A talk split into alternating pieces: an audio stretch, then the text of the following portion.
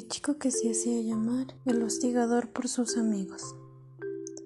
El hostigador ese día mismo escuchó a un predicador en la plaza cerca a su universidad, el cual el predicador era un compañero en la universidad en la cual el hostigador estudiaba. El predicador se le conocía como Jet. Al hostigador no le gustaba nada de lo que el predicador decía. Pero a Jet no le gustaba a su manera y la forma en que el hostigador le hablaba, ya que el hostigador decía ofensas hacia su creencia del predicador. Pero un día el predicador humilló a su hostigador, el cual fue un gran logro para el predicador. Y él pensaba que el hostigador ya, ya no le molestaría por su creencia. Y el predicador le decía que debía aceptar a Jesús o se quemaría.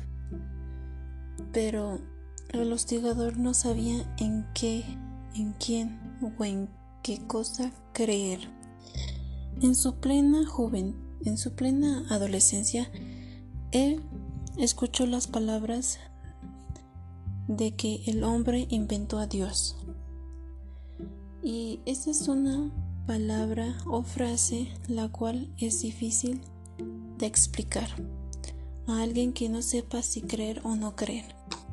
El hostigador conoció a muchas religiones. Una de ellas era a los mormones. Los mormones trataban de que el hostigador fuera parte de su creencia, la cual al hostigador sí le llamaba la atención, hasta casi quiso ir de viaje a la India pero como, su, como él era judío, era un poco más improbablemente que fuera a ese viaje ya que sus padres también eran y no quisieran que dejara el estudio.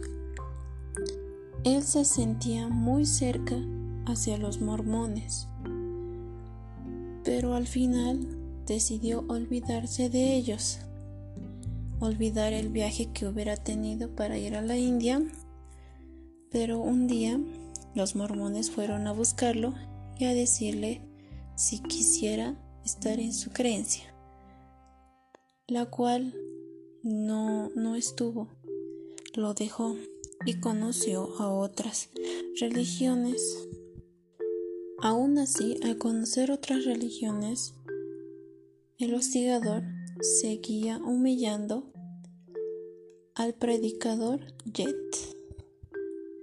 Jet nunca se dejaba humillar con las palabras del hostigador, siempre estaba enfrente en alto. Al final de este capítulo, el hostigador no aprende mucho que digamos, porque sigue humillando al predicador, diciéndole muchas ofensas, el cual el predicador corresponde diciéndole que se irá al infierno por todo lo mal que hizo hacia él.